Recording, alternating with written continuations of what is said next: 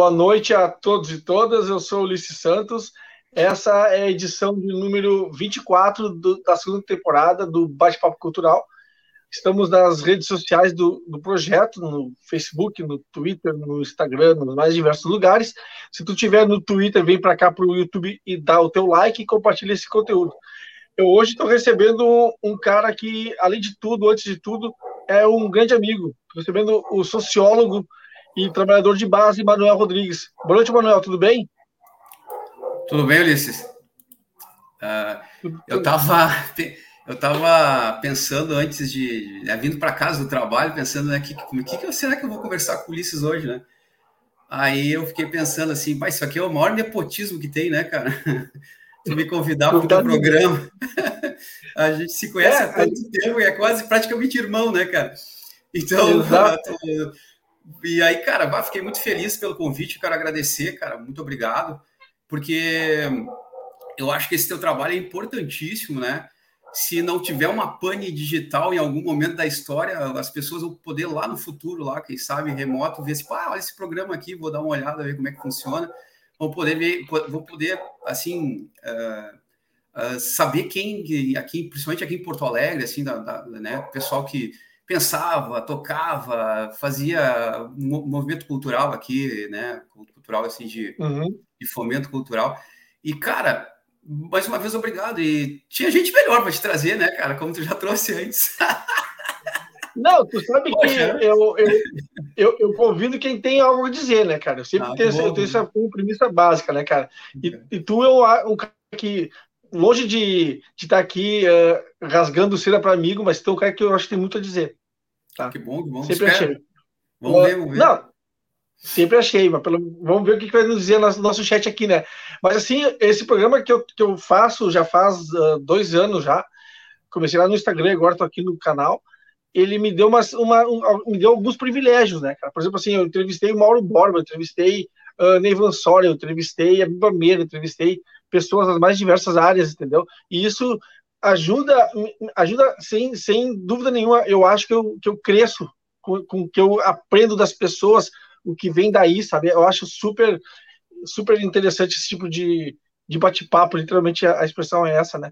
Uh, Manuel, para quem não te conhece, como eu, a pergunta que eu faço para ti, a primeira pergunta é a seguinte: quem é Manuel Rodrigues? Bah, uh, essa, essa pergunta ela é bem difícil de responder, né, Ulisses? A gente às vezes se acha de uma forma e as pessoas te enxergam de outra, né? E talvez tu seja de outra ainda, né? Então, eu, cara, se eu fosse, de, em certa medida, me, me definir hoje, ah, em primeiro lugar é pai, né, cara? Em segundo, é trabalhador, né? De base, indo, indo dentro dessas prerrogativas assim que, que, que a sociedade impõe para a gente, né? E, cara, sou né, um companheiro da Adriana e, cara, e tô na vida aí, a gente está militando, a gente está uh, tá tocando ainda, eu estava tocando até um pouco antes da pandemia, com um projeto novo com, com uns amigos que tu conhece também, e no final das contas, eu, eu acho que eu sou, como diria a Mel, quando uma, uma conversa com a Adriana quando era pequena, assim, uh, que queria que ela queria ser quando crescer, e ela respondeu: ah, eu, eu quero ser uma pessoa viva. Eu acho que eu sou uma pessoa viva nesse momento, ainda bem, né, cara, pelo, pelo, por todo esse contexto que a gente está passando sanitário e também de violência do Estado, né? Para, para com todas as categorias que são de trabalhadores e de, trabalhadores desempregados e aqueles que não têm emprego também, né? Uh, então a gente a gente continua na luta e é nós por nós como sempre foi, a gente está tá aí, estamos estamos continuando. Acho que é isso, cara. Tá certo. Tá certo. Uh, uma pergunta que eu eu, eu eu acredito assim, ó, na definição que eu sempre coloco dos entrevistados, né? Ali eu coloquei que tu me, tu, eu te perguntei, tu colocou assim, ah, trabalhador de base e sociólogo, cientista social. Te pergunto para as pessoas saberem o que, que é o trabalhador de base. Bom, bom, Ulisses, assim, uh, para ficar mais claro, assim, tu sabe uh, o meu, uh, da, da, onde eu, como eu penso o mundo, a gente conversa muito, né? A gente troca muita ideia, uhum. né? Eu parto da perspectiva que eu sou um proletário, tá? E, então, uh, dentro dessa perspectiva, ser trabalhador de base é tu estar tá na luta o tempo todo, tu ter, tu ter a, vamos dizer assim, uh, tu ter a ideia de que uh, tu, tu tem que romper muitas vezes, né, a, a, ocupar espaços e romper com paradigmas que são que estruturam de certa forma a sociedade, né, como dominação, relações de poder, então, essa, essa, eu fiz questão de ser, vou colocar como trabalhador de, trabalhador de base, porque eu sou um cara desprovido de capital. Então, eu sendo desprovido de capital, eu não tenho poder econômico e muito menos poder uh, uh, de, de, combate, né? Então, uh, é nesse sentido que eu quis me colocar como trabalhador de base. E na questão do cientista social é porque eu, eu sou formado em ciências sociais, entendeu? Uhum. Então, como uh, da onde eu fui treinado, né, da forma que eu fui treinado, as ciências sociais elas se dividem em antropologia, ciência política e sociologia. Me afino uhum. muito, é, muito no sentido de estar próximo, né, não, não, não em profundidades profundidade científica, né? Mas me, eu me afino muito mais com a sociologia, né? daquilo que eu estou vindo uh, por, por ler a, a, a, logo depois que eu terminei o curso, que foi em 2000 2015, colegial em 2016, foi agora, né? É, fiz o curso com uma idade já mais avançada. É, então, sou, sou, sou prounista, né? Políticas públicas, né? Que são importantes para que uh, a gente possa diminuir, ou diminuir não, né? Mas talvez minimizar um pouco as diferenças sociais que existem na nossa, no nosso país. Então, assim, uh, cientista social por esse fato, assim, Talvez se um dia eu tiver perna e tiver uh, tempo e uma série de outras coisas, eu vá para uma qualificação e provavelmente eu vá para a área da sociologia. Tem uma tendência muito grande, apesar que a antropologia ela tem uma uma é tem um encanto muito grande também, né, na questão de tu trabalhar com processos culturais, né, mais eh, tipo, mais a fundo e, e uhum. Aliás, a minha, meu, meu TCC foi com uma etnografia, né? Tem uma etnografia uhum. no, com os moradores de rua, assim, uma... conversei bastante, fiz um trabalho bom.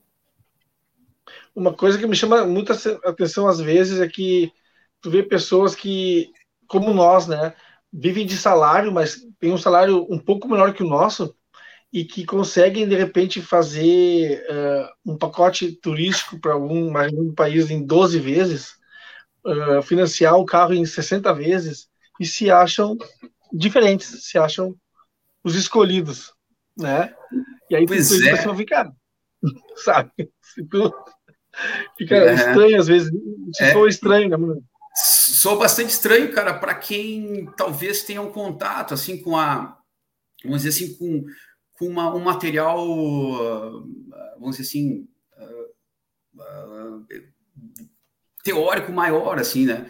Porque se a gente, eu que estou inserido dentro de um contexto, o imaginário social, né? Acho que até o, o, a gente pode até talvez citar aqui o Paulo Freire, né? Que tem uma tem uma, uma, uma perspectiva educacional muito interessante que, que assim, né? Quando tu, tu é educado dentro de um contexto, dentro de uma perspectiva, dentro de um processo político e esse e, esse, e essa própria educação ela já foi pensada para te limitar espaços, para te uh, criar uh, condições subjetivas e objetivas para atuar em algum outro espaço de, de, de, produção, uma série de outras coisas, a gente tem para pensar que esse imaginário social ele é ele, ele é atuante, né, cara? A gente não pode talvez uh, só pegar e, e, eu entendi a tua, a tua pergunta, não é, não é, não é uma crítica, é só uma constatação.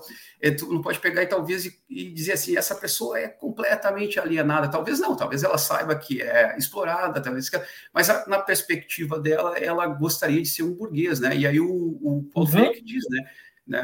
Se, se, você não ensinar onde a pessoa se situa na cadeia, cadeia produtiva ou na cadeia alimentar, né?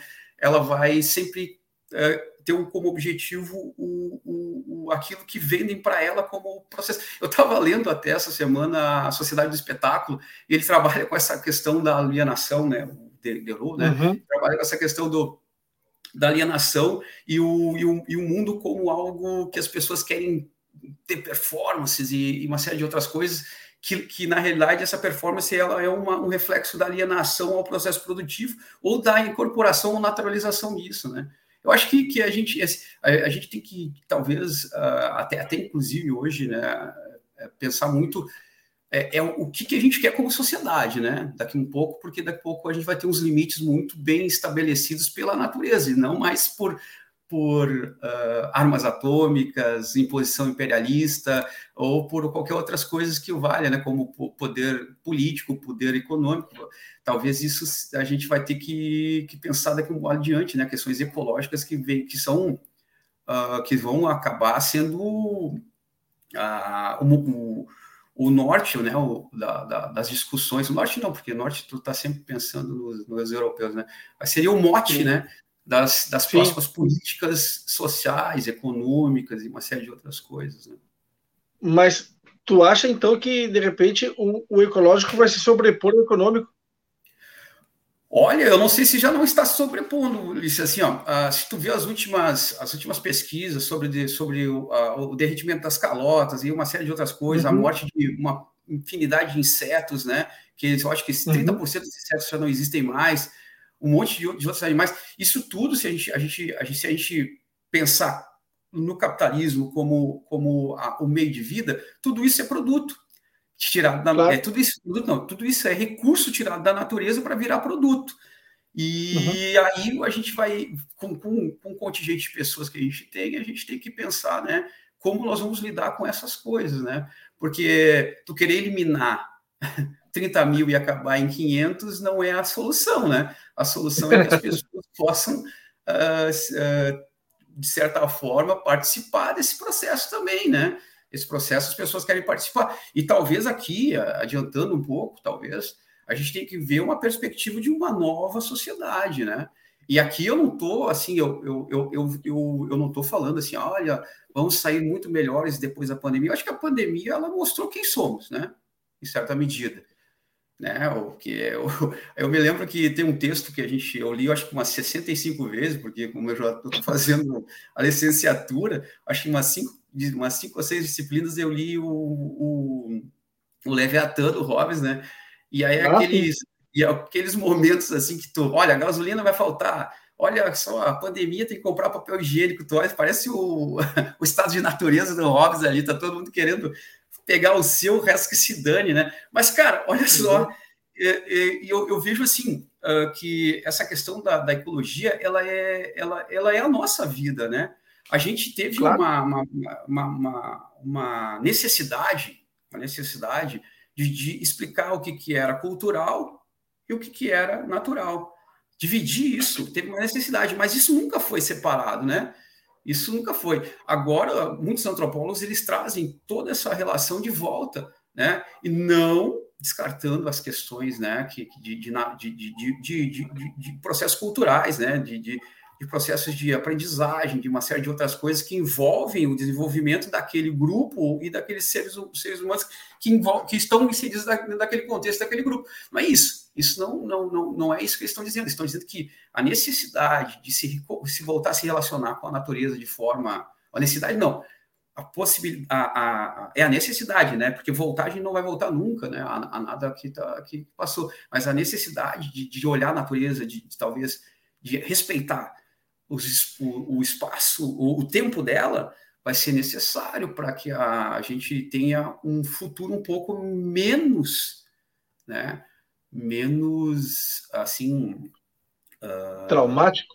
Traumático, é isso mesmo, a palavra estava faltando. Eu acho que é o Krenak, né, que tem o livro aquele, né, Ideias para adiar o final do mundo, se eu não me engano, é, é esse o nome. É, é, um, é um ensaio muito bom, que são vários artigos dele que ele escreve no, uh, durante um bom tempo, e ele, eles publicaram, e é um livro de bolso pequenininho, assim, é um livro bom de ler rápido. Ele tem, traz várias coisas, questões. Uma coisa que a gente, que a gente sempre já que a gente já está nesse, nesse, barco da sociologia, das ciências sociais aqui, vamos continuar aqui.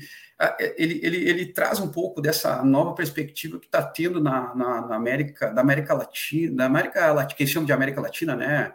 Porque a América é uma coisa só, mas eles dividem uhum. porque, é, por umas questões objetivas nucleares, mas Aí eu, o, o, na América Latina estão querendo voltar e tentar produzir uma certa uh, uma, uma perspectiva filosófica a partir dos povos originais, né? E a ancestralidade está uhum. no centro dessa, desse debate, cara. E é bem legal. Eu, eu, eu ando lendo, não a fundo, que não tem nem tempo para isso, né? Mas ando lendo perifericamente sobre isso, ancestralidade, tudo que eu posso ter contato é interessante de ver. E sempre volta a um tema, né? É, assim, no meu, isso é um ponto de vista assim que teria que aprofundar mais e não, né, não, não é aqui não quero debater isso nem nada, mas assim, assim de volta na questão do comum, né? Tá comum, né? Ou felizmente, ou dependendo, é o fantasma, né? É o grande fantasma da humanidade é tu abrir mão do teu egoísmo, né, individualista e entender que não existe autonomia individual sem autonomia coletiva, né? O bom e velho Cornélios Castoriais, né, cara? Eu, eu lembrei, é. eu lembrei daquele, daquele velho espectro que ronda a Europa, né, cara? Ah, sim, sim. É interessante, né? No filme ali, eles, eles no filme do, do, Jovem Marx ali, ele, ele era para ser o, o um bicho-papão, né? Aí ele risca e bota uhum. o espectro, né? É bem legal ali aquela, essa ideia. Mas uma, uma, ideia... uma, coisa. Fala, diga. Não, não, vai, vai, faça a pergunta. Não, uma, quando, quando a gente fala, quando, tu, quando eu falei sobre ecologia, sobre puro econômico, e tu discorreu toda essa série de, de comentários, os comentários, eu me lembrei de um detalhe interessante. Durante a pandemia, durante o, o digamos assim, o ano 1 um da pandemia, vou colocar dessa maneira, né, que foi ano passado, em dado momento, uh, as pessoas constataram que houve uma recuperação do meio ambiente. Tipo, uh, a poluição nos rios diminuiu, etc. Ou seja, o ser humano parou de agir de maneira agressiva e violenta no meio no, na, na, questão ambiental, porque teve que se reclusar, teve que se, se, se, se, recolher, e isso fez com que a natureza conseguisse dizer, ó, ufa, estou de volta, né? Ou me recuperei, né? Interessante observar esse detalhe, né? Porque até então a gente achava que estava tudo tranquilo, quando na verdade não estava, né? Ulisses, sabe que nesse ponto aí, eu, a, a, a, gente, aqui em casa, a gente tem uma preocupação, né, com isso, assim, a gente conversa aqui bastante, né, uh, e no que tu está falando, isso me lembra uma coisa, né, é, até eu acho que foi um texto que eu escrevi para os jovens cronistas também, que sobre essa questão da urgência, né, do, do da de se, de se pensar, né, o que, que seria urgente para a pandemia, né? Desculpa, estava pensando aqui, a idade ela vai, né? Não é mais a mesma coisa. O que seria urgente para a pandemia, de fato, né? Talvez, acho que em momento nenhum da história ou algum da história, nossa história, né? Nossa história que a gente sabe que que, é, que a gente tem como uh, como entendimento, né? A gente, em momento algum, a gente teve tanta tecnologia, tanto recurso para que as pessoas pudessem permanecer em casa. Uhum. Mas a lógica de produção, ela é a lógica da, da, da, da expoliação do teu tempo, né? Da, total e da tua força, né? Muito mais do teu tempo, né? A gente, a gente não se dá conta, a gente muito mais uh, cede o tempo para o trabalho, para o trabalhador ou para aquele que está explorando, do que propriamente a tua força de trabalho, né? Porque a tua força ela é ela é, de certa forma, tua, né? Mas essa coisa da gente nunca teve tanta, tanto recurso, tanto recurso econômico, recurso de bens de consumo, recurso tecnológico de, de interação, poderia ter se, se torna, poderia se, se fazer algo muito mais uh, muito mais uh, substantivo para a humanidade, talvez nesse período, do que a, do que em outras épocas que a gente se esquece, mas tiveram várias pandemias, né, em vários momentos de, de, de, de uh, desse, desse sentido. Mas como a gente passou um período muito grande sem, né, porque a gente, a gente, em certa medida, nesse quesito, e eu vou usar essa palavra, mesmo que não goste dela, nesse quesito, a gente evoluiu muito na perspectiva de contenção biológica, né, uh, de, de, de, de, de, de para Uh, para aí o texto manual para quem quiser ler depois. É, isso aí mesmo. E, Isso, o novo normal. Acho que foi o meu primeiro texto, se eu não me engano, para os jovens cronistas. É, Cara, e aí, essa, essa aqui. Fala. Pode falar. Não pode falar. Não, não. Tu, tu usou um termo que me, que me é caro debater, porque eu acho que é um termo que caiu na normalidade, digamos, caiu na normalidade, desculpa a redundância, uhum. que é o tal do novo normal. Uhum. Porque assim, o senso. E aí, o que que acontece? O senso comum. Eu vou depois. Eu vou tranquilizar as pessoas primeiro, tá? Pessoal, depois eu vou entrar no chat, tá? Calmem. Não fiquem nervosos não me xinguem. Porque uma vez eu fui xingado, depois lá eu me traumatizei. Mas vamos embora. Uh, o que, que eu quero dizer com isso? é o seguinte: uh, o senso comum, tá? Absorveu de tal modo a ideia do, a ideia do novo normal que um, não se usa mais a expressão novo normal no, no, meio, no meio, se usa muito pouco. Não sei se tu já percebeu. Eu que acho bom, que né? diminuiu né? muito. É, porque não pode ser normal, Manuel, o número de mortes que tu tem por dia atualmente. Mas é óbvio. Nem no Brasil, muito menos no mundo. Quer dizer, uma enormidade, entendeu? Não, ah, ah, morrem só 100 por dia. Tira esse só da frase, rapaz. 100 pessoas por dia morrendo é um monte. É. Eu, eu, não me lembro. Mim, é, eu não me lembro qual é o site agora é sobre refugiados que eles trocam a palavra por humano. Aí tu bota, morreu 100 humanos por dia, né? Talvez isso seria é. mais. Mas, mas aí entra uma outra coisa, né? Que para a pauta jornalística, né? Essa corporativa, que não é jornalismo nem aqui, nem em lugar nenhum, né? Essa pauta corporativa, eles querem tranquilizar as pessoas, eles não querem informar as pessoas, né? Porque a gente sabe, Sim. né? Tem, um, tem uma, uma frase do, do nosso historiador, me fugiu o nome dele agora aqui, que ele diz, do, é, pensar dói, cara, pensar dói pra caramba, tu ler, se informar, é, é tu ficar chateado pelo menos umas 12 horas por dia, então, se tu se informar mesmo de verdade, nas mídias que são sérias e, e, e que, tem, que, que, realmente, é difícil, mas tem, cara, se tu catar, mas vai ser, vai ter que fazer um esforço hercúleo para achar isso, entendeu? A gente tem que, tem que ver, porque olha, olha só, um debate que eu acho que é interessante para a gente casar duas coisas, tá? É, é, essa mania de fazer comparações, né? Pegar dois, dois temas e. Uh, vamos voltar um pouquinho antes da pandemia e vamos pensar na reforma da Previdência. Tá? Uhum. Só teve, dos que eu vi na TV e acompanhei na TV aberta, eu só vi o Paulo Paim falar alguma coisa contra, entendeu? Todas as outras pessoas que vinham nos jornais, esses midiáticos, se quiserem dar um Google e pode ver o que eu estou falando, eles traziam uma pessoa que falou, vai ser bom, tem prejuízo, tem prejuízo. Entendeu? Não tinha contraponto em lugar nenhum. Talvez um ou dois é, fizeram um contraponto aqui, outro acolá, e assim com ah, cinco segundos para ti, 80 para o outro. Por quê? Porque eles são, eles são, eles são empresas, entendeu? Essa, esses locais eles são empresas, são corporações, e eles querem reduzir custo.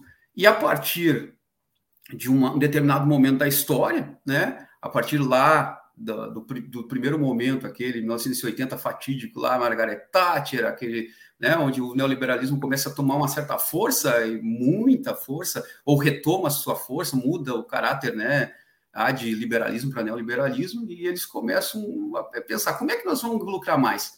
Ah, aquele rapaz ali está ganhando muito.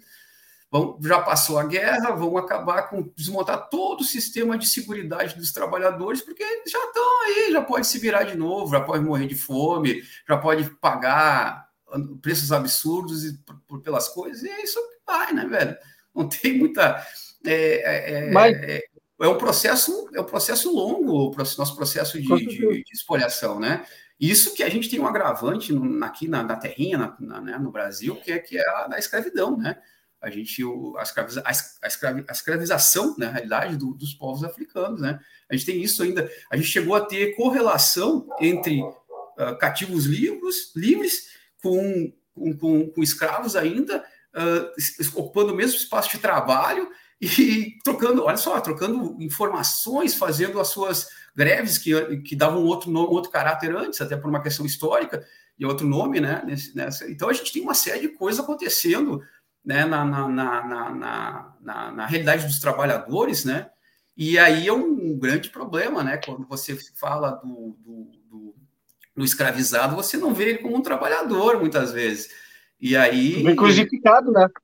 É, entendeu? Aí tu. Tu, tu, tu, tu, tu não manda. Tu, tu não manda um escravo pro hospital se curar, tu acaba de pegar outro. Que lá acabou, sim, sim. Era, é. era, uma relação, uma relação de produto, né? O escravo era um produto, do, era um, era um bem do, do, do, do, do, do dono do de bem, fazenda. Do, dono de fazenda, né?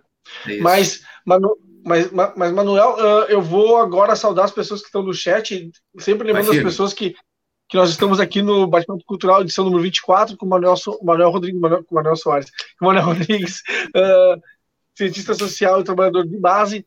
Uh, eu peço às pessoas que deixem o seu like, que compartilhem esse, esse conteúdo. Toda sexta-feira a gente tem um entrevistado que tem o que dizer, tem conteúdo, tem o que falar e está sendo super produtiva, super legal essa experiência de entrevistar e conhecer pessoas novas. Uh, no chat aqui, saudar o Paulo João, que nos dá uma boa noite, né? Uh, saudar a Nayara Apolinário, uh, que comenta: primeiro derrubar a agenda neoliberal. Todos por um projeto nacional de desenvolvimento. Ela, ela meio que ela, ela apoia, né? O, ela mostra ali que apoia o, o Ciro Gomes. Uh, o Matheus Fernandes nos dá boa noite. Outros também que nos dão boa noite. O Marcos Boaventura. Ah, tu já respondeu a questão da, da Bianca, né? Sobre o que seria o trabalhador de base. Uh, e ela pergunta depois, que, as, que nós vamos fazer depois, uh, sobre a questão das, das privatizações, né? Eu já vou antecipar para, para ti, Manuel. Ela pergunta como impedir nas, as mais privatizações sem base no Congresso. Eu acho que ela quer dizer assim, privatização que não, que não deixa, né? Que sobra, não sobra nada, na verdade, a partir desse processo, né? O que, como impedir que isso aconteça, né? Pois é, só, só antes aqui, eu queria dizer que o meu grande brother que está aqui me assistindo aqui, que é o Lucas Nunes Ogliari. Lucas. É, grande Lucas. Ele disse assim que tem que voltar ao anormal. Ele sabe muito bem que eu já que eu nasci anormal, né? Então, o negócio é a gente ir para a luta, Lucas. um beijo para ti. Exatamente. Cara, olha só, a, questão das privatizações, eu, eu te adiantei algumas coisas, né, Ulisses? A gente estava conversando antes. Por questões legais, tá? Como eu sou trabalhador dos Correios, questões legais eu não posso tocar no tema a partir dos Correios, tá? Mas eu, como uhum. cidadão, eu posso tecer, e como treinado em ciências sociais, eu posso tecer o meu comentário sobre, sobre as privatizações, tá? Uh, então, assim, é, é a Nayara, né? O, Nayara. Dela, na, Nayara, Isso, é Nayara. o seguinte, uh, tu perguntou como é que se barra. Olha, um, a gente estava falando não, de uma série de coisas antes. Não. Quem pediu ah. isso foi, quem perguntou foi a Bianca Rondina.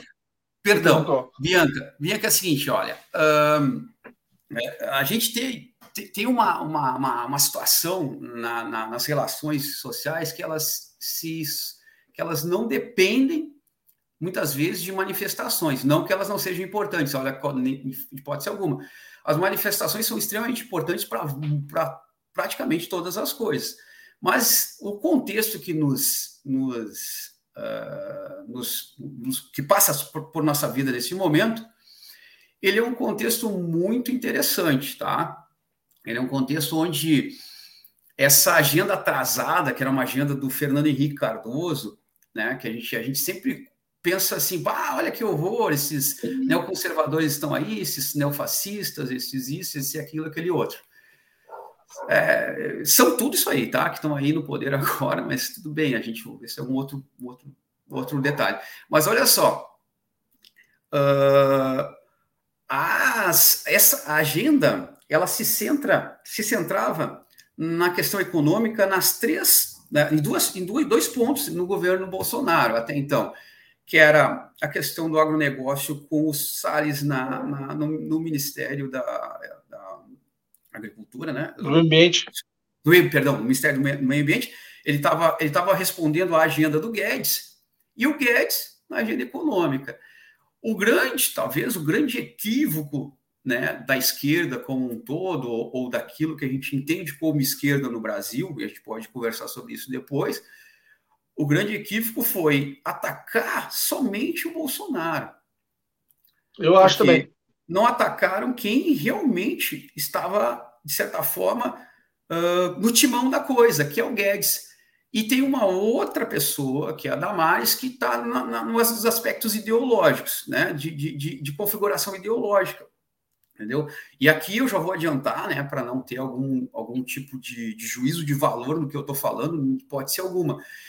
Uh, não sou religioso, né, já, já, já passei por muitas, muitas uh, perspectivas religiosas, não sou religioso hoje, sou ateu, mas respeito muito quem professa a sua religião uh, no, no, âmbito privado, né? Então, uhum. é, no âmbito privado, quem, quem, quem consegue associar prática e teoria, meus, dou todos meu, todo, todo o meu parabéns para essas pessoas.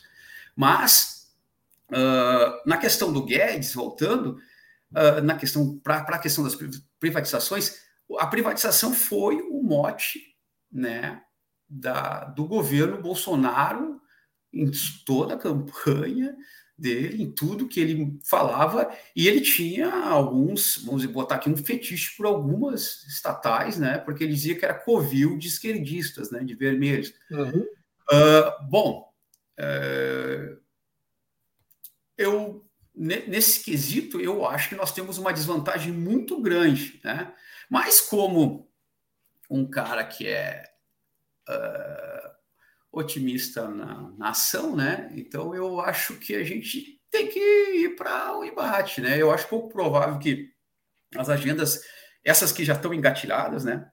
Desculpa, vão vão sair da pauta, elas vão entrar de alguma forma, talvez uh, elas elas tenham uh, elas tenham uma vamos dizer assim elas podem ter um, um, um revés, dependendo do que aconteça, né? Mas tudo indica que, inclusive, que é um, talvez seja o mais grave, que é a reforma administrativa, passe também.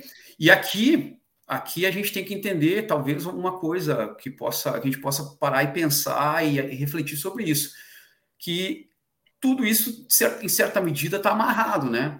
Porque, assim, uh, no momento que tu fecha um espaço que é de atuação do Estado e abre para o privado, né? Alguns lugares talvez não consigam ser, uh, ser atendidos. Por quê? Porque uhum. ou vai se tornar muito caro para o privado, ou não vai ter interesse do privado de ir até lá, os cantões e aquela coisa toda.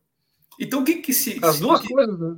Ah, ou as duas coisas. Caro e, e é. interessante. Sim, sim, isso mesmo, está certo, correto. Ou as duas coisas. Então a gente tem que pensar no seguinte: a reforma administrativa, em, algum, em alguma parte, ela tira uma coisa que é importantíssima para que a máquina pública não se corrompa mais do que é, entendeu? Ou não se, se seja mais confusa do que é, que é o concurso público. Né? Uhum. Uh, e, e, e o Elias botou uma coisa, tomou o Elias, uma coisa muito boa. A, mesmo sendo imperfeito, o voto ainda é algo, algo que, que, que vale. Claro, bem. mas ah. o, o, que eu queria comentar uh, é uma interessante que eu. Conclui, conclui, que depois eu falo. Deixa eu amarrar. E aí que tá. você tem que pensar. Esse, talvez cri, vão se criar novos, no, novas empresas públicas, certo? E não vai ter concurso público. Eu vou, o cara vai indicar o filho do Beltrano para o, o filho dele ser indicado por outro em outro lugar. Eu não sei se isso é uma reedição da República Velha, ou sei lá o que, que é. Uhum. Não, não sei, cara. Eu não sei o que eles querem. Na, na verdade, eles querem que a gente, que, que, que o trabalhador ele tra eh, trabalha o tempo todo e não ganha praticamente nada, né? Uh, mas o que o Elias colocou é necessário, cara. É necessário também, talvez não seja o, a, a, a, única coisa a, a, se pensar, mas seja tentar colocar pessoas que têm uma mentalidade um pouco mais progressiva, né? Nunca deixando de lado, né? Nunca deixando de lado. Uh, a perspectiva de uma mudança de fato, né, de uma nova perspectiva, né, de uma nova mudança no horizonte, né? Porque o reformismo ele tem suas características, né? Ele, ele, é, ele é mais ou menos que nem aquela coisa do, da retração e da, da contração, da expansão da contração, da contração, né? Ele dá uma abridinha aqui, de repente contrai de novo e volta tudo aquilo antes, já tinha, tem que estar brigando novamente, e é isso, cara que tu ia perguntar? Desculpa. Não, não, uma, uma coisa que me, tem me causado uma certa espécie faz algum tempo já. Uh, vamos pegar assim, ó. É que nem eu digo, é muito fácil. Bater no Bolsonaro é fácil. Criticar o Bolsonaro é fácil. É só tu sentar a, bunda na cadeira durante dois minutos e é tranquilo, sabe? Só que o difícil, o complicado, e aí eu, e aí eu cito nesse leque de, de, de quem não vê isso ou quem não faz isso, todos nós. E esses todos nós, todos aqueles que são opositores do Bolsonaro, desde aquele pessoal do, da direita, do centro-direita, da esquerda moderada, esquerda radical, todos. Tu não vê crítica ao cara que, para mim, é o cara que efetivamente tra uh, preside, trabalha, que tu acabou de citar, que é o Paulo Guedes. Tá? Tem, tem, umas, mim, tem umas críticas suaves, assim, e tem outras é, que nem tanto, não, tá? Mas elas é, acabam claro. não, não inserindo na grande mídia. Mas aí é aquilo que a gente estava comentando antes. O, o, assim, o, o, o, grande sustentáculo né, dos, dos, governos é o capital, né, cara? Claro. E, e, o capital ele não quer perder nessa pandemia. Ele quer que o que as pessoas morram e, e as pessoas percam, né? Essa é, per, Mas aí eu me refiro, aí, aí, aí, eu me refiro ao, aos jornalões ou a grande imprensa que critica e tem que criticar mesmo, não estou dizendo que não tem que, não tem que criticar, tem que criticar sim, uh, fazer críticas ao, presidente, ao, ao, governo Bolsonaro, o desgoverno, como a gente comenta aqui no, na TV, uh, ah, mas assim, passa batido a participação do Guedes no governo. Ou seja, o que me passa a impressão é que essa, eu digo aqui, volta e meia nos meus comentários, quando trabalho, quando eu apresento com o Cláudio, quando eu discuto com o Cláudio no Redação Sábado, uh, a agenda econômica do governo Bolsonaro é a agenda econômica da grande imprensa, do grande capital Sim. brasileiro, que interessa profundamente que passe, que passem as reformas, que passe, enfim, todos esses projetos que, como a gente sabe, uh, destroem e, e têm por objetivo reduzir a um limite o Estado uh, brasileiro, o Estado, né, do o Estado e a questão da mão de obra do trabalho, né, do, a questão do a remuneração do trabalhador, né? Sim. Então, para eles interessa. Olha aqui, ó, o, Paulo João perguntou se eu sou funcionário público estadual no Rio Grande do Sul. Não, eu sou trabalhador público no âmbito federal. Tá? Uh, ele falou da imprensa alternativa, realmente, né? O papel da imprensa alternativa é denunciar isso. Tá? Uh, e, e a discussão tá boa aqui no chat também. Uh, tá, né? o, o, é, tá muito interessante aqui, por exemplo, o Lucas, né? Uh, ele, ele, ele fala do, do antigo normal. O Elias comenta ali: é necessário agitar chamar a atenção para essa importância. É importante de tudo, né? As coisas que estão acontecendo aí, que a gente não pode deixar passar batido, né? Porque a gente tem uma, uma impressão, às vezes, Manuel, que, que as pessoas estão meio que meio que aceitaram, né? Como as coisas como, como estão postas, né? Isso é preocupante. É, eu estava conversando esses tempos com, com o Elias, até parado ali, grande, grande colega meu, meu amigo. E aí a gente estava comentando, né? Sobre essa questão, vai, vai daqui, o pessoal não, não luta mais, tá, tá, tá. A gente perdeu um pouco a, a, a esperança nas coisas, né? Uh, uhum. E a gente tem que admitir isso também. Porque assim, a gente, uhum. a gente sempre pensa no Brasil porque a gente é brasileiro, não, não tem como ser diferente. A gente está aqui e, e agenda, as agendas petistas elas fizeram uma conciliação de classes, né? E deram quinhão para quem? Para um pouquinho para a população que nunca teve nada em 500 anos de história, e de história não, de invasão, de espoliação, de uma série de outras coisas, mas da, da história desse Brasil que existe agora. E e deu muito para os banqueiros, deu muito para um monte de gente, principalmente para o agronegócio, se, se, se, aliou aos líderes evangélicos, que não tem nada a ver com a comunidade evangélica, muitas vezes. Uhum. Né?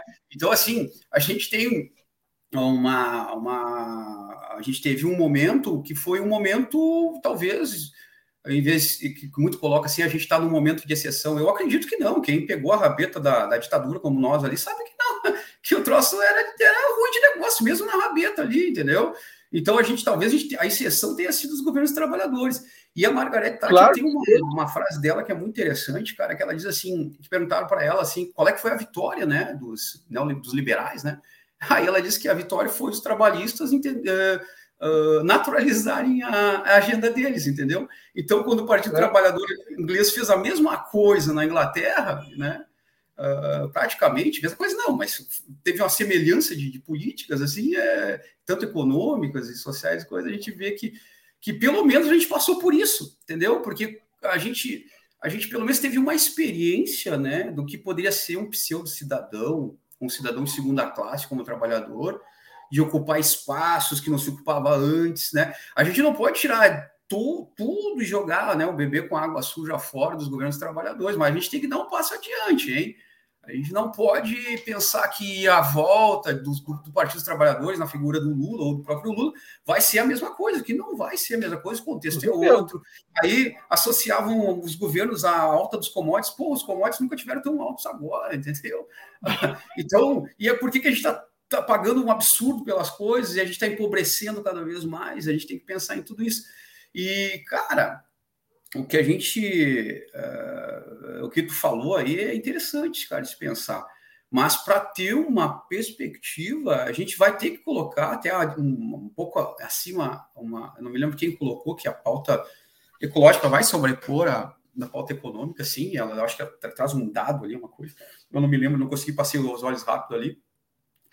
E eu acho que sim, se a gente não pensar na nossa casa, não vai ter casa em outro lugar para todo mundo, cara. Não botar todo mundo numa nave espacial e para algum lugar e vai demorar alguns séculos ainda para conseguir uma coisa, se conseguir, cara.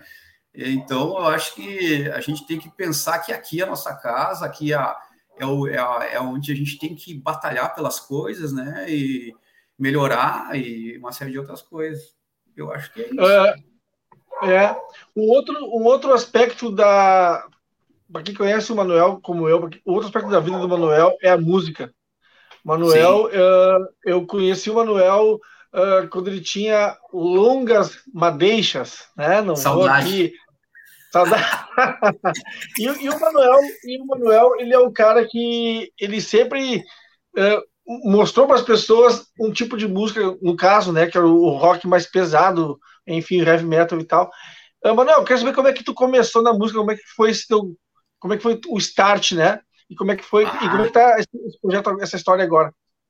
Olha só, uh, uh, tudo tem um começo, né? Claro. e um fim. Cara, assim, eu tinha oito anos de idade e meu pai entrou, a gente morava em Gravataí, meu pai entrou com violão dentro de casa para o meu irmão. O Ariel, tu conhece ele? O Ariel é um Sim. artista plástico magnífico, né? Eu acho que ele virou artista plástico porque eu quis usar o violão, né? que se ralou no, né, no, na história. Mas foi assim, ele entrou com o pai entrou com o violão e deu para ele e o meu irmão é canhoto, né? Mas eu enchi tanto o saco que ele acabou, coitado, coitado, infelizmente ele teve que a, a, a aprender a tocar de para destra, né? E ele tocou e me ensinou uns acordes. Aí depois eu larguei de mão, achei muito difícil aquela coisa toda. E um dia uh, a gente se mudou para outra cidade, para Camacuã, não, não minto, minto. Uh, sim, sim, desculpa. Mudou para Camacuã e eu quis tocar bateria, entendeu? Eu tava lá. Então a primeira banda que eu tive, a gente tocou muito, tocava muito mal. Uh, não mudou muito na minha parte até agora, né? Estou aprendendo um pouquinho mais só. uh, a, gente, a gente é uma banda bem inicial que eu não me lembro, é Duplo Choque, era o nome da banda, e o choque era com CK para rock, aquela coisa toda. Uhum. E eu tinha 10 para 11 anos, e aí eu conheci o Silvinho, cara, Silvio Magre, né? Que a gente Sim. estudou na mesma escola em Camacuã, baita batera, né? Agora toca na Sutura. E aí a gente montou uma banda e como ele só sabia tocar bateria, eu sabia os dois, três acordes na guitarra, eu passei para a guitarra. E desde ali a gente começou a fazer parceria junto, eu e ele, né? Até inclusive na Overhead, né? Que foi um, momento bem interessante, assim, de composição, de coisa. Aprendi bastante com o Alex, né? O, o que é hoje, que foi guitarrista da Savana, e, né, o Lute, né, que eles conhecem como Lute, na época ele era Alex, uhum. Lute Hagen. Aprendi muito com ele, questões de harmonia e coisa. Toquei com o Marcelo também, que, né, a gente foi, foi, fiz, fiz pequenas bandas sem nenhuma projeção. Aí ah, continuei tocando aquela coisa toda, eh, fui para. Uh, ah, continuei participando de bandas em Camacuã, eu voltei para vir para Porto Alegre, a gente montou a Overhead aqui, né? Eu vim para Camacuã e continuei tocando em bandas em Camacuã também. E dois, e para encurtar, assim, a, gente teve a infusão, a gente foi, fez um, gravou um, um, CD que era macumba, depois a infusão, aquela coisa toda. E a gente, e era um disco que era um era uma, uma proposta onde se misturava música pesada com, com harmonia de bossa nova, de baião e uma série de outras coisas. Uh, que e, até inclusive o, o Lucas Ogliari é, é é, foi baixista comigo, a gente estava tocando. É. A gente, a gente gravou e foi um CD bem legal que acabou não saindo. É, quem produziu foi o Guilherme do Espírito Santo, da Bataclan. Né? E a gente, eu, o resultado foi muito bom, assim, o resultado final, né? Mas acabou não saindo, a gente, a gente acabou parando. E nesse meio tempo eu ingressei, né, no Leviatã, né, na banda, na banda Leviatã. Uh, e eu fiquei de, do final de 2009 a, a, meia, a, a metade de 2015 na, no Leviatã. Foi um momento bem, bem legal, né, de conhecer o underground mesmo, porque a gente tem aquele underground do capital inicial e tem um underground de verdade, né? E aí eu conheci o underground. É, tive a oportunidade de participar de shows junto com a Crise, um Rato de Porão, eu, a gente fez a abertura do Êxodos em Curitiba, conheci o Marco Anvito né, nessa relação, porque a, o metal ele tem muito essa coisa de troca de. Uh, nos, nos, nos, alojam no Rio de Janeiro, nós alojamos eles aqui na, no Rio Grande do Sul. Eles tocam aqui, fazem dois, três shows aqui onde tem os espaços, a gente faz dois, três shows lá. Foi aí que eu conheci o Marco, né, da Ixos, grande cabeça, todos, o Sabá, né, o, os guris todos ali. E muito, muito, muito tri foi, foi essa parceria que a gente estabeleceu. Eles são gente boa pra caramba.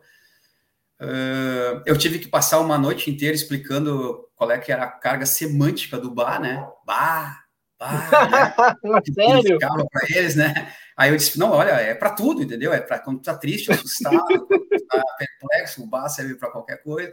Então, foi. E eles me, me passaram, né? Eu saí falando chiado de lá, eles saíram, vieram para cá e saíram falando bar para tudo que é lado, né? Então, Tem quase um dicionário só para bar, né? é, dicionário do bar. E, cara, assim, e tive uma troca muito boa, assim, aprendi bastante com os guris da, da, da, da Leviatã, né? É, até tem um caso, eu vou contar, assim, um caso engraçado, assim, é, a gente foi, marcou o Flávio agendou os shows, aquela coisa toda, né? O Flávio. E aí o Ratão e o Flávio foram antes, né? E eu e o deles pegamos um voo, fomos dois dias depois. E quem foi buscar a gente foi o Marco Vito, né? E aí nós estávamos no hall ali do, do aeroporto do Rio e ele chegou assim, encostou, pá. É bem como eles falaram para mim. Um parece o Mahatma Gandhi e o outro Gabriel Pensador. Vocês são o Leviatã, né?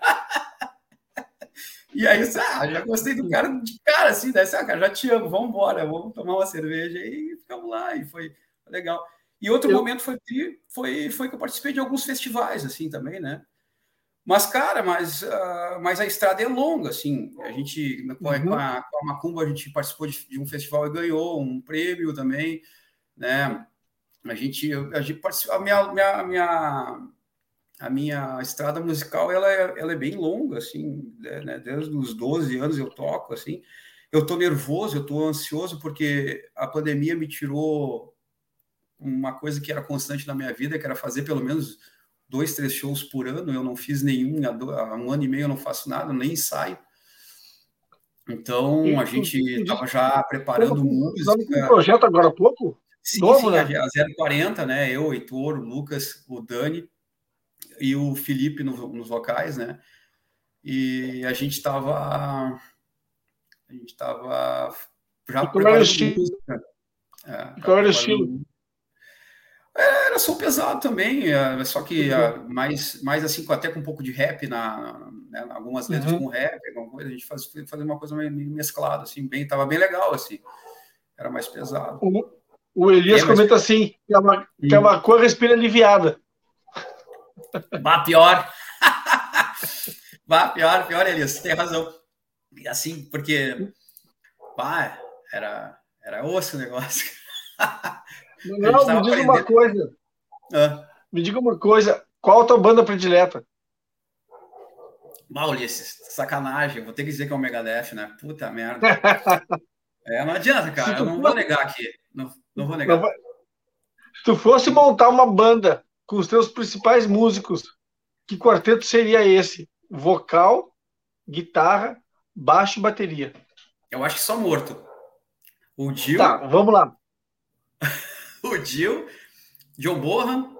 Não, não, tiro. Neil Peart. Tá. Uh, Dio, Neil Peart.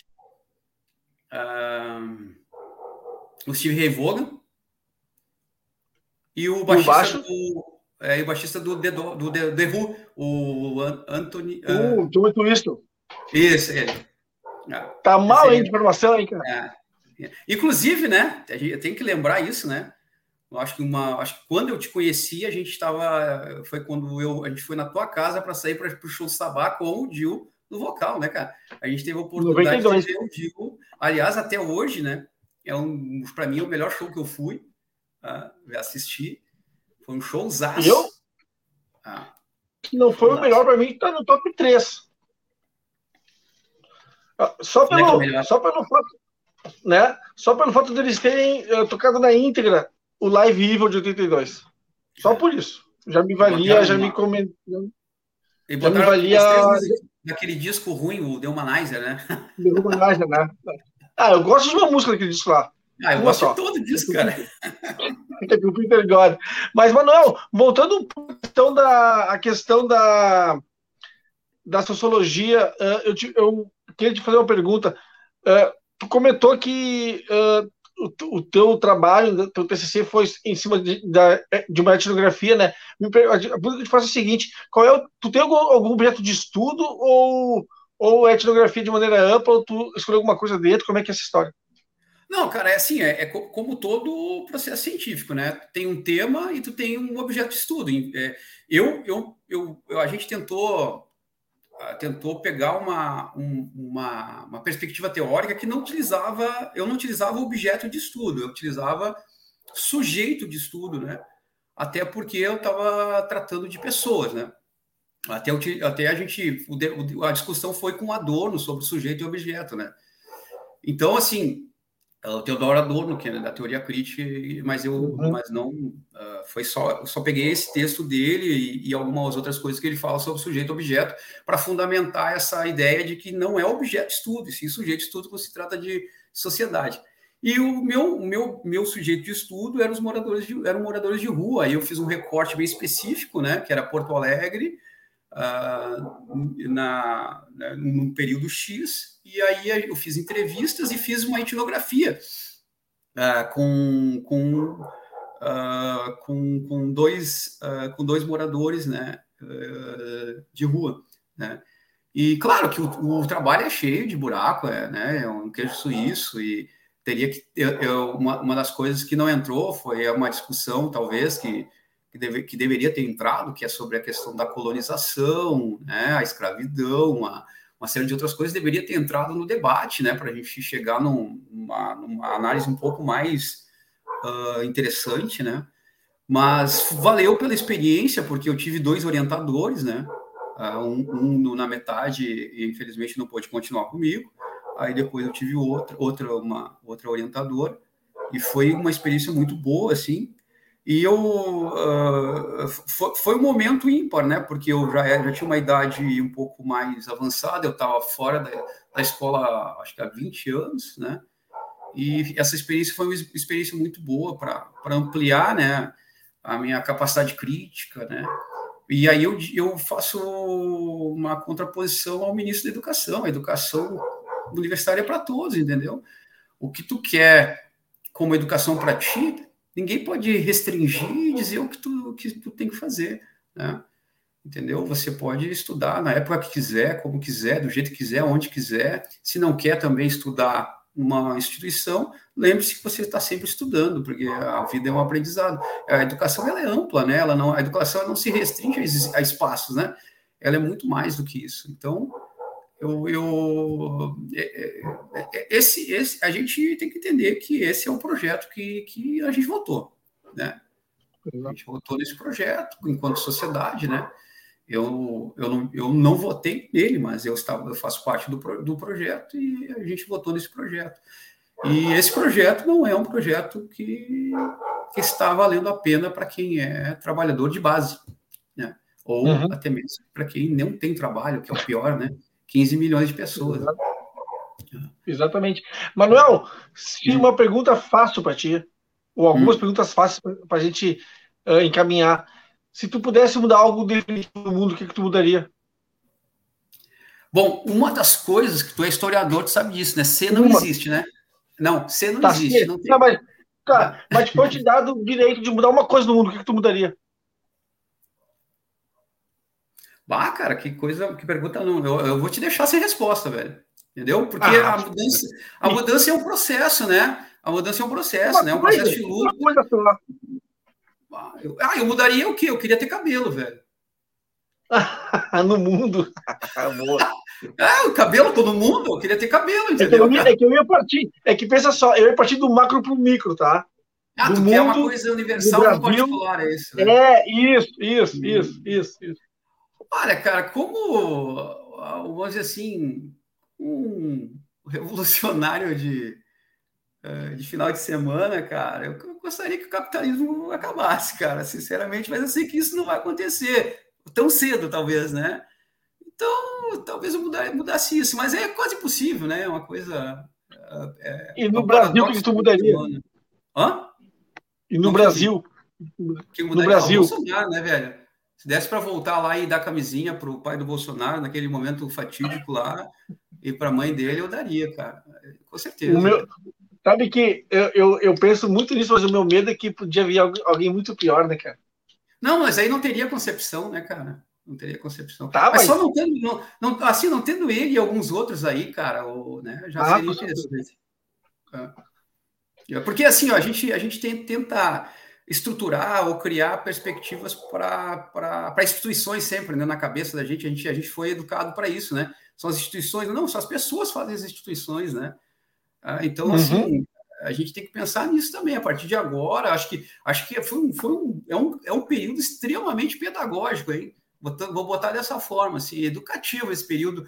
É um Eu período digo... para pensar em quem a gente quer votar. E, e, e, tem que pensar muito bem também que alguns projetos não são tão bons também, esses que, né? Porque assim, o cara diz que no, no, primeiro e segundo ano diz que votou no Bolsonaro, no segundo tá com a camiseta do, do 50, assim, né? Escrito, né? E já aí não adianta, é quase a mesma coisa, me desculpa, né? Não, não dá para. É, não.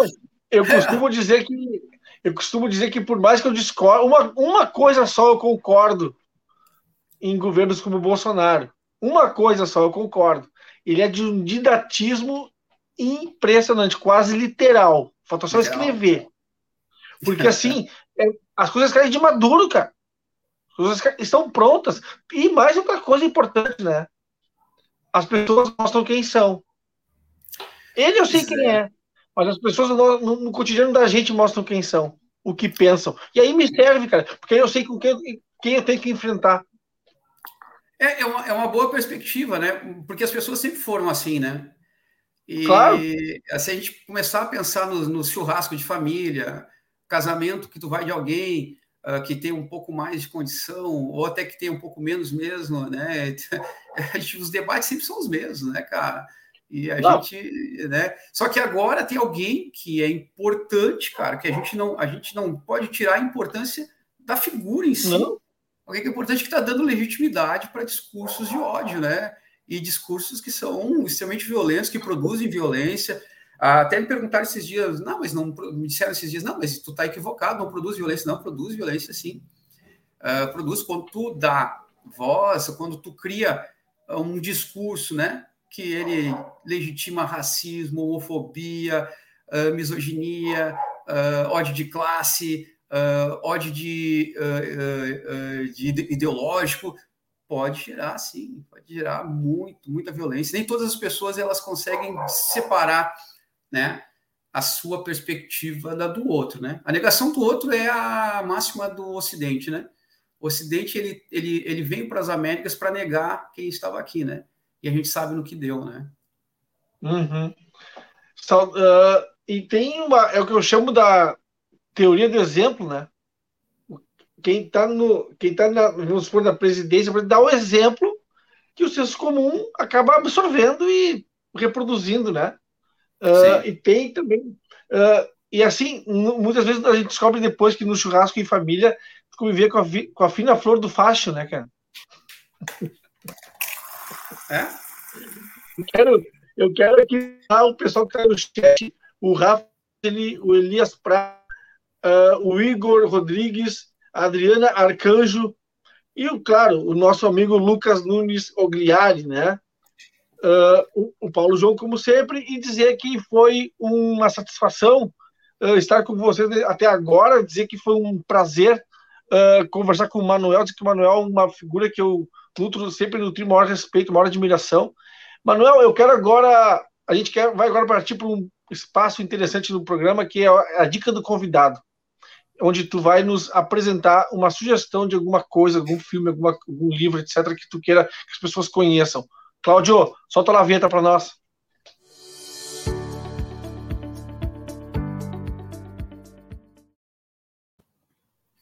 Bom, quando que. Primeiro eu vou apresentar, vai, vai. calma, Manuel. Não sai correndo. Uh, do convidado que o Manuel vai apresentar a sugestão dele para as pessoas pesquisarem, lerem e se informarem. Vai lá, Manuel. Bah, em primeiro lugar, tu falou filme, livro, né? E eu tava pensando aqui, eu, eu nem tinha pensado em filme, né?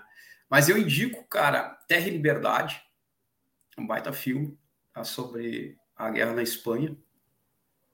E uh, tem um, um, um, eu, Daniel Blake, cara, ele é angustiante, não tem, não tem trilha sonora, que é maravilhoso, que é também do mesmo diretor.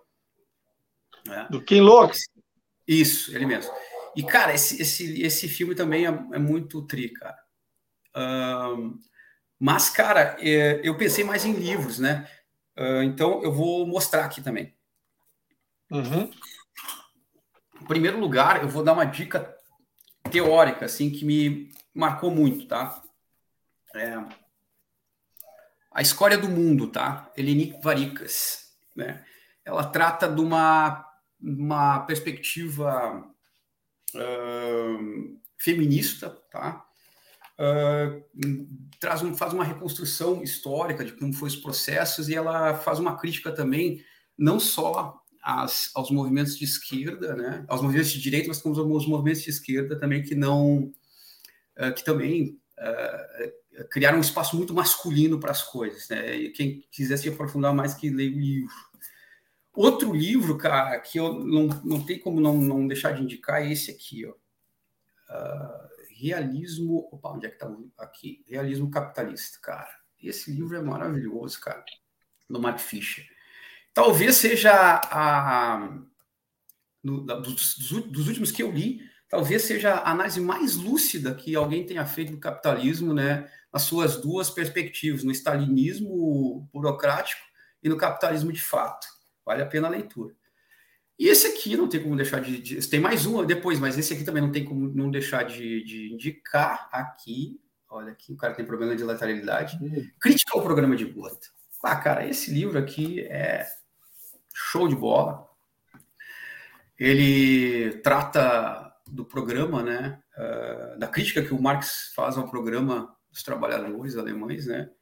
E em certa medida ele disse que o programa se afina com a perspectiva burguesa, né? E aí não seria uma boa pedida para um, uma, uma, uma, mudança né, nas relações de trabalho, né? E aí ele cita aquela frase emblemática, a cada, a cada qual segundo sua capacidade, a cada um segundo sua necessidade, né? E por fim, um, esse aqui eu tenho que contar uma coisa antes. Esse, esse livro ele foi um choque para mim, positivo, né? Um choque positivo. Adorei. E foi um presente de um grande amigo também, irmão do, do Lucas Ogliari, que é o Ítalo. Uh, a mulher que ah, É um livro de contos, cara. Ele, como disse uma colega de trabalho que eu emprestei o um livro para ela ler, ela disse que ele é puro suco de limão, é ácido, muito bom.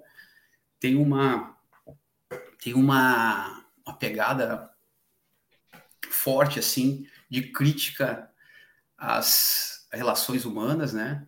né? Nessa, nessa lógica do, do excesso né? De tudo, você tudo você faz um, ao máximo as coisas, né?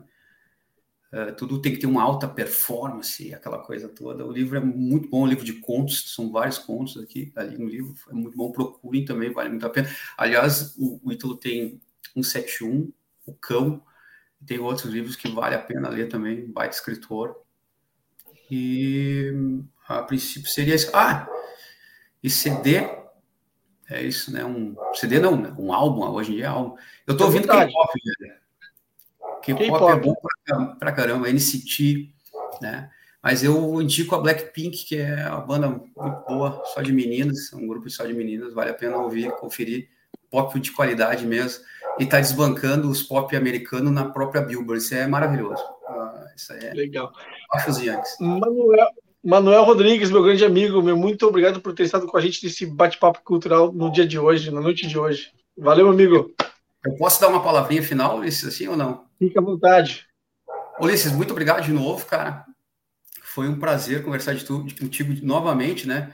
E a gente vem conversando nos últimos tempos mais do que a gente conversou nos últimos, no, no passado, porque uh, tem uma coisa, cara, que é interessante.